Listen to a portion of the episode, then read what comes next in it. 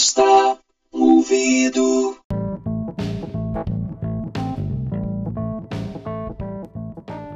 Salve, salve galera! Como é que vocês estão? Eu estou muito bem, obrigado.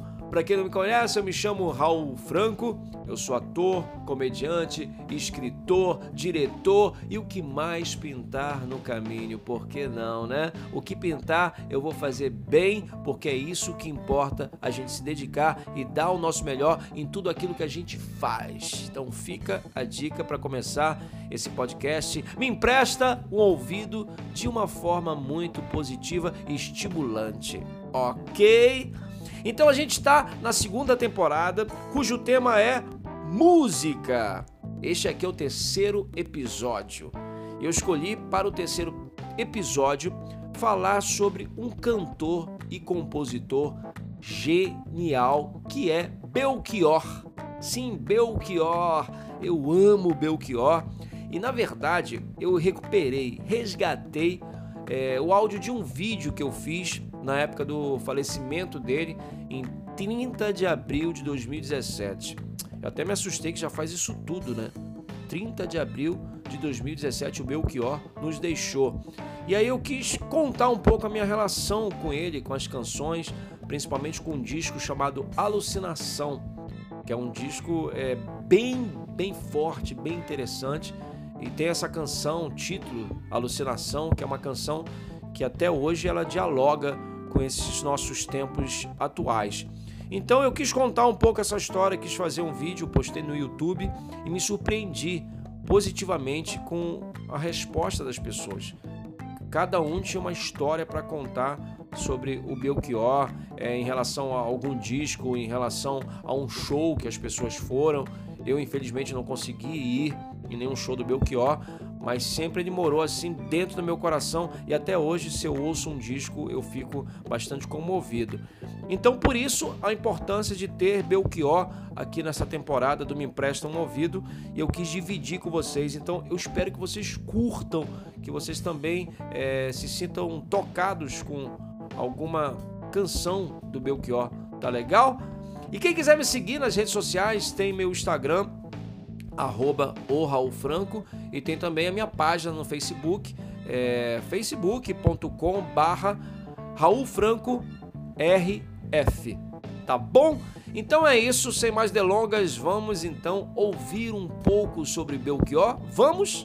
Me empresta um ouvido? Ok? Daqui a pouco a gente se fala, daqui a pouco eu volto. Um super beijo, um super abraço.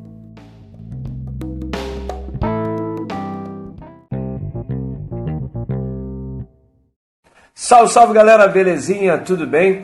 Bem, hoje a gente vai falar sobre o cantor Belchior, que era um compositor esplêndido, né? Um cara fantástico. As canções dele foram minhas amigas e vão continuar sendo amigas durante muito tempo, me ensinaram bastante. Sempre eu fiquei instigado com as letras do Belchior, desde a minha infância, minha adolescência, coisas como Estava mais angustiado que um goleiro na hora do gol. Foi por medo de avião que eu segurei pela primeira vez a tua mão. Eu achava muito, muito legal essas construções e ficava pensando o que essas imagens causavam em mim, qual era a euforia, qual era a percepção e tudo. Então, quando ele morreu, já foi muito interessante quando ele sumiu, né? Aquela vez que ninguém falava de Belchior ele acabou meio sumindo. Eu, nos meus shows de stand-up, eu fiz uma brincadeira com isso, que eu falei que alguns cantores, para aparecer, eles tinham que sumir. Foi o caso do, do Belchior. E muita gente falou, né? Porra, o que, é que aconteceu com o Belchior e tal, aquela coisa. E foi interessante porque foi uma opção dele, né? Sumir do planeta, ninguém saber dele. Um cara responsável por grande sucesso da música popular brasileira, como A Palo Seco, uma música maravilhosa que foi regravada pelo, pelos Los Hermanos, se eu não me engano, em 2002. Também Como Nossos Pais, que é uma música fantástica. Eu acho que é uma das grandes músicas do nosso cancioneiro popular. Com certeza está ao lado de Águas de Março, ao lado de Garota de Ipanema. É uma grande canção. E aí sumiu o Belchior naquele momento, ninguém sabia dele, ficou aquela brincadeira toda. E é muito interessante que depois daquilo ficou um movimento como Volta Belchior. Tem um grafite também que eu acho muito interessante. Escute Belchior e tem a imagem do Belchior, aquele bigodão, aquela coisa toda. E é muito interessante. O, os próprios Mamonas Assassinas, em 1995, quando gravaram é, o disco dos Mamonas, tem a brincadeira, né? De é, Uma Linda Mulher, onde eles brincam com a voz do, do Belchior. E não só a voz, porque o Belchior tinha uma coisa muito peculiar, que muita gente comparava ele com, com Bob Dylan. Porque é, eram umas letras enormes e, e, não eram óbvias, né? Era uma construção meio louca, porque ele seguia naqueles versos e aquela coisa ia se construindo e era uma coisa declamada, enfim. Era um cara, um cara genial. E eu quero falar, assim, não da obra dele é, no todo, mas falar de um disco em particular na verdade, de uma canção desse disco, a canção que dá nome ao disco, que é o disco Alucinação, que é um disco de 1976. É, 1976, que é o segundo disco de estúdio do Belchior, que eu acho também que é um disco genial, é um disco importantíssimo, que reflete muito daquele momento é, é, no país, no mundo, é, de um cara que veio né, de Sobral, no Ceará para morar em São Paulo com seu violão, com a sua voz, com a sua poesia, com seus sonhos, dormiu nas ruas diversas vezes. Então é, é muito interessante como esse disco reflete isso e como o Belchior fala sobre o novo, né? Ele dizendo que o novo vem, que o novo vai surgir, que vai pintar uma nova coisa. Então era um cara que tinha uma certa esperança. E esse disco reflete um pouco, não só, às vezes, a melancolia da juventude, mas com um quê de, de esperança. Melancolia mesclada com esperança de que dias melhores viriam. Como eu disse, 76 é um disco que, que reflete muito essa questão também do país que vivia numa ditadura, e diversos países também da América Latina viviam numa ditadura. Era de Aquários também, né? A gente tinha a época da geração hippie que estava lá em alta e ele lança esse disco. E esse disco tem canções maravilhosas, né? Vou pegar aqui a lista de canções do Alucinação. Apenas um rapaz latino-americano. Eu sou apenas um rapaz latino-americano sem dinheiro no banco. Velha roupa colorida, que é um sucesso na voz da Eli Regina, que é uma música maravilhosa. É, Como Nossos Pais, que eu, que eu já falei, que é uma grande canção. Sujeito de sorte, como o diabo gosta, alucinação não Leve Flores, A Palo Seco, Fotografia 3x4, que é a minha música predileta. Talvez um dia eu faça um vídeo falando sobre essa música, que já me fez chorar muito. E Antes do Fim, são 10 canções. Esse disco tem 10 canções, 10 canções bombásticas, 10 canções com o melhor da poesia do Belchior. Mas hoje estamos aqui para falar exclusivamente da canção Alucinação. E eu tenho uma ligação não só com a obra do Belchior de um modo geral, mas principalmente com essa canção. Eu sou um cara de Belém do Pará, eu vim morar no Rio de Janeiro em 97, de fevereiro para março. Eu tinha 23 anos, ou seja, um moleque, um garoto, sonhador. E é muito louco porque esse disco Alucinação eu já tinha ouvido há algum tempo atrás. Eu tinha o vinil eu não sei que fim levou o vinil, mas eu vou colocar a imagem aqui do disco, a capa do disco, super bacana. Esse disco transformou a minha cabeça, porque parece que o Belchior está conversando com você ali e tal. E aí eu vou, vou mostrar uma coincidência muito interessante que em 97, quando eu vim morar no Rio de Janeiro, os engenheiros do Havaí, eles gravaram é, um disco chamado Minuano, e, e nesse disco tem a canção Alucinação. E praticamente essa canção ela me guiou e ela me deu esperança naquele meu primeiro ano do Rio de Janeiro. Que é isso que eu vou falar. Vou analisar a letra e vou interpretar a letra para vocês o que, o que eu acho que ela quer dizer e o que é que ela me passava naquele momento. Então vamos a essa letra, alucinação, tudo a ver com os tempos atuais é muito louco quando a obra extrapola o tempo que ela foi criada e o Belchior tem isso. Se vocês puderem, ouçam o disco Alucinação e vocês verão que o Belchior está ali conversando com vocês, com certeza. Então a letra Alucinação, na versão dos Engenheiros do Havaí, eles cortaram, né? eles é ótimo, o Gessinger. Então o Gessinger cortou algumas coisas da letra e potencializou alguns versos que acabaram soando como refrão. Porque o Belchior tem uma coisa assim meio louca na, na métrica dele, como ele constrói a letra dele, e de repente o, o Gessinger viu um potencial na música Alucinação e falou assim: só que eu vou destacar algumas coisas e vou retirar alguns versos. Que alguns versos talvez a música ficasse mais datada em relação à década de 70, em relação à era Aquários, em relação à geração hippie, enfim. E Humberto colocou a música, digamos assim, transformou a música em algo mais radiofônico, no melhor sentido. E a música fala o seguinte: Eu não estou interessado em nenhuma teoria, em nenhuma fantasia, nem no algo mais. Longe o profeta do terror que a laranja mecânica anuncia, amar e mudar as coisas me interessa muito mais. Ele é, nessa música ele fala que não interessa muito você filosofar sobre a vida, você criar uma teoria sobre a vida. Interessa mais você viver. É aquela coisa, no meio do caminho as coisas vão acontecendo e você vai aprendendo melhor sobre a vida. Então viva, não fique teorizando, não fique pensando que pode ser a vida. Ele fala, longe o profeta do terror. Eu não sei é, em relação a que ele fala isso, mas eu posso falar o seguinte. É engraçado como essa frase me remete muito aos tempos atuais, quando eu penso em pastores evangélicos que que curiosamente eles pregam mais a intolerância, o de respeito ao diferente. Eles pregam tudo menos o amor. E falam em nome de Deus, em nome de Jesus. Então eu acho muito louco isso. Então eu penso muito nos tempos atuais essa ideia. Longe o profeta do terror que a laranja mecânica anuncia. Amar e mudar as coisas me interessa muito mais. Laranja Mecânica é um filme do Kubrick, né, um filme de 72, se eu não me engano também. E é um filme que fala né, sobre uma experiência que o fazer com um jovem, um jovem extremamente violento, que praticava atos violentos por prazer. Ele gostava de matar, ele gostava de estuprar e, e fazia tudo isso ao som de música clássica.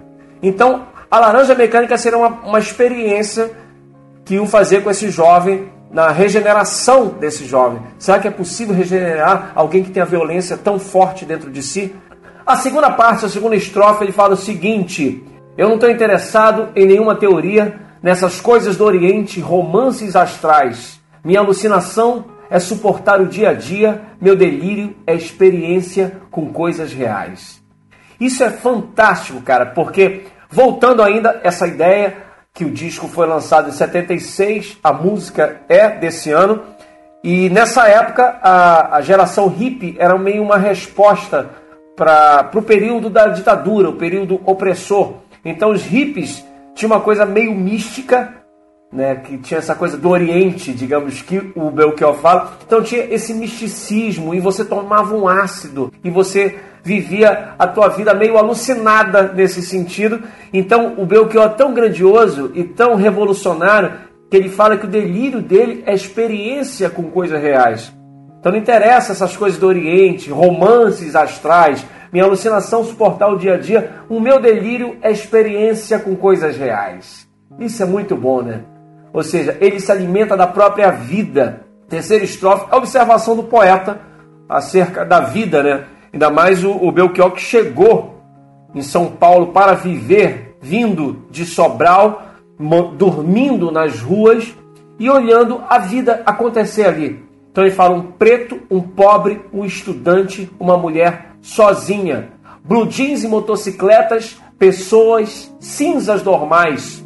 Garotas dentro da noite, revólver cheira cachorro. Os humilhados do parque com os seus jornais. Essa observação, digamos assim, o cara caminhando e olhando as pessoas passando por ele. Blue jeans, blue jeans que é um, um signo da juventude, né? Blue jeans ainda hoje, né? Ah, o cara tava de calça jeans, blue jeans, blue jeans e motocicletas, pessoas cinzas normais, ou seja, aquelas pessoas é, amarguradas, digamos assim, aquelas pessoas sem cor, são tristes, digamos assim, e elas vão vivendo as suas vidas. Elas estão estão com uma nuvem, né, na cabeça e vão vivendo, vão vivendo, pessoas cinzas normais Aí vem garotas dentro da noite, que garotas dentro da noite a gente pode pensar é, garotas de programa na Rua Augusta, né? garotas dentro da noite. E a imagem que eu adoro, revólver cheira cachorro.